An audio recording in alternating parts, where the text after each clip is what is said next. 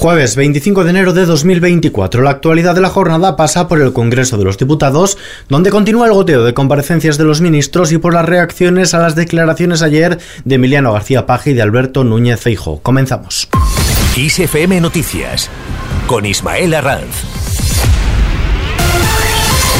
¿Qué tal? Feijo avisa a Sánchez de que no hay terrorismo bueno y malo ni corrupción buena y mala. Tras asegurar que una línea roja no cambia de un día para otro, el líder del Partido Popular, Alberto Núñez Feijo, ha recalcado que ha demostrado no tener límites ni palabra después del acuerdo del PSOE con sus socios para blindar a Tsunami Democrática y los CDR en la ley de amnistía. Mientras tanto, el gobierno aborda la condonación de la deuda autonómica. La vicepresidenta primera y ministra de Hacienda, María Jesús Montero, ha avanzado que en febrero iniciará las reuniones con las comunidades autónomas para abordar la condonación de parte de la deuda contraída durante la crisis financiera. Montero ha defendido que el gran debate territorial pendiente no es otro que la mejora de la financiación de las administraciones territoriales, para lo cual ha pedido un acuerdo de país. Mientras tanto, sindicatos y patronal abordan la reducción de la jornada laboral.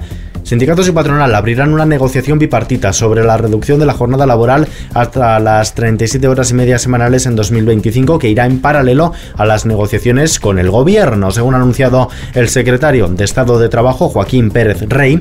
Al finalizar la mesa de diálogo social que aborda la reducción de la jornada laboral, sindicatos y patronal han pedido poder dialogar bipartitamente a la vez que van negociando con el Ejecutivo.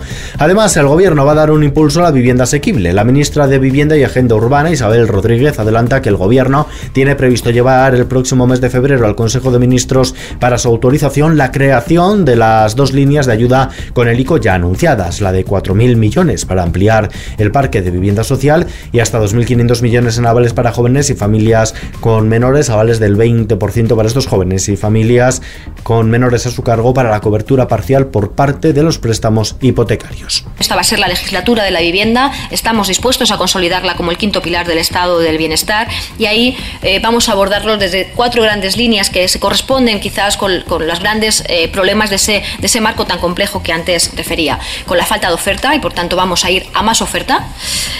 Con falta de financiación y por tanto vamos a ir a garantizar más y mejor financiación, con dar respuesta a problemas muy eh, urgentes que están en el imaginario colectivo y a los que ahora me voy a referir y con aprovechar esta eh, importante política para mejorar la gestión de las políticas públicas, la gestión de los recursos públicos. El gobierno afirma que la propuesta de la EBAU del Partido Popular no tiene encaje legal. La ministra de Educación, Pilar Alegría, asegura que la idea del Partido Popular de hacer el próximo curso una EBAU común en las comunidades donde gobierna no tiene encaje legal, no es legal y es fuego, dice, de artificio. Alegría ha sostenido que hay dos sentencias del Tribunal Constitucional muy claras y muy rotundas con respecto a la inviabilidad de poner en marcha esta iniciativa. Esta propuesta frívola, carente de, fin, de, de un mínimo, un mínimo debate, bueno, pues para generarse un foco, concretamente el día que se celebraba el Día de, la Educación. Pero creo sinceramente que no se va a llevar a efecto. Lo creo porque, porque es que eh, eh, no es posible, no respeta las competencias, no, no en definitiva es que no es una propuesta seria. Por cierto, que en clave educativa el Consejo Escolar del Estado aconseja prohibir el móvil en los colegios, una recomendación sobre el uso de los teléfonos móviles en los centros educativos que aboga porque los niños de primaria e infantil no lleven estos dispositivos a los colegios y que el alumnado de secundaria no lo utilice en todo el horario lectivo salvo que los profesores lo requieran para fines pedagógicos.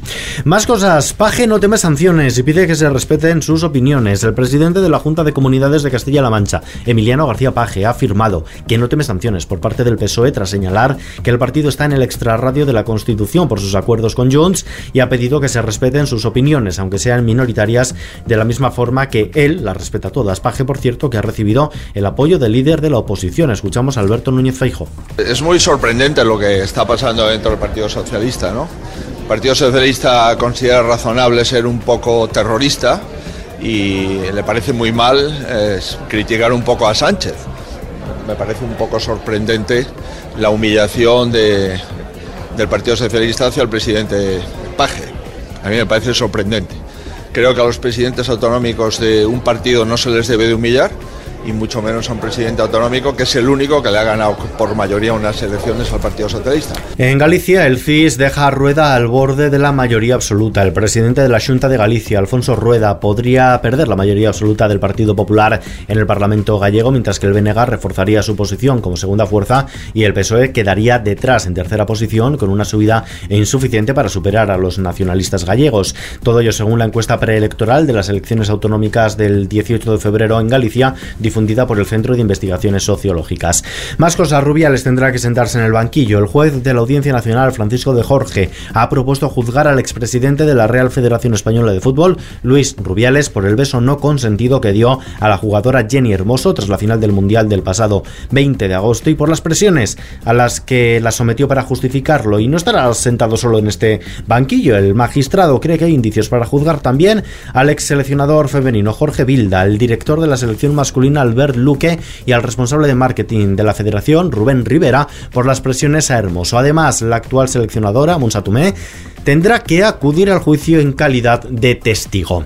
En los mercados, el Banco Central Europeo ha cumplido con los pronósticos, ha mantenido por tercera vez consecutiva los tipos de interés en el 4,5% ante la perspectiva de que la inflación se ha contenido en la eurozona, pero todavía es pronto para iniciar la senda de rebajas de tipos. El Consejo de Gobierno del organismo, reunido hoy en Frankfurt por primera vez en este año 2024, también ha decidido dejar sin cambios la facilidad de crédito y la facilidad de depósito. El IBEX 35 ha vuelto hoy jueves al rojo con un descenso del 0,58% que le llevó a los 9.916 puntos en contraste con la subida experimentada en la jornada anterior. El euro se cambia por un dólar con 9 centavos. Vistazo ahora a la previsión del tiempo.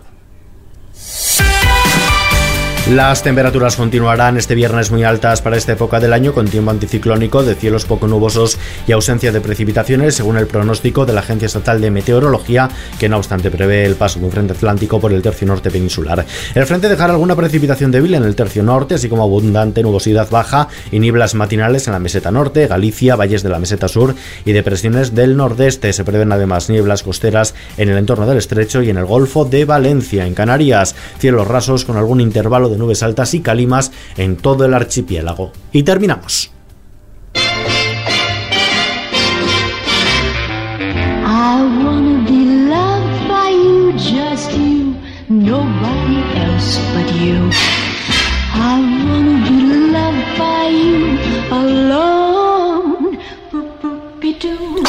Antes de ser iconos mundiales, la actriz Marilyn Monroe y el cantante Elvis Presley eran dos jóvenes que podían tomar el sol en la playa o viajar en el tren sin que nadie se acercara a ellos, como se puede constatar a partir de hoy en la Galería Fotonostrum de Barcelona. Esta sala inaugura una doble exposición, Becoming Marilyn and Becoming Elvis, con imágenes de ambos artistas de sus inicios cuando todavía no eran conocidos para el gran público. Hasta el próximo 24 de marzo se exhibirá un centenar de estas instantáneas. Algunas de ellas, por cierto, está a la venta con precios que van desde los 2.000 hasta los 8.000 euros. Imágenes de los primeros días como modelo de la actriz de Niágara o de la gira que realizó Elvis entre Memphis y Nueva York en 1956 con apenas 21 años, cuando su nombre solo sonaba en el sur de Estados Unidos con besos robados incluidos, aunque al cabo de poco ya necesitó protección policial para poder acceder a los recintos donde actuaba.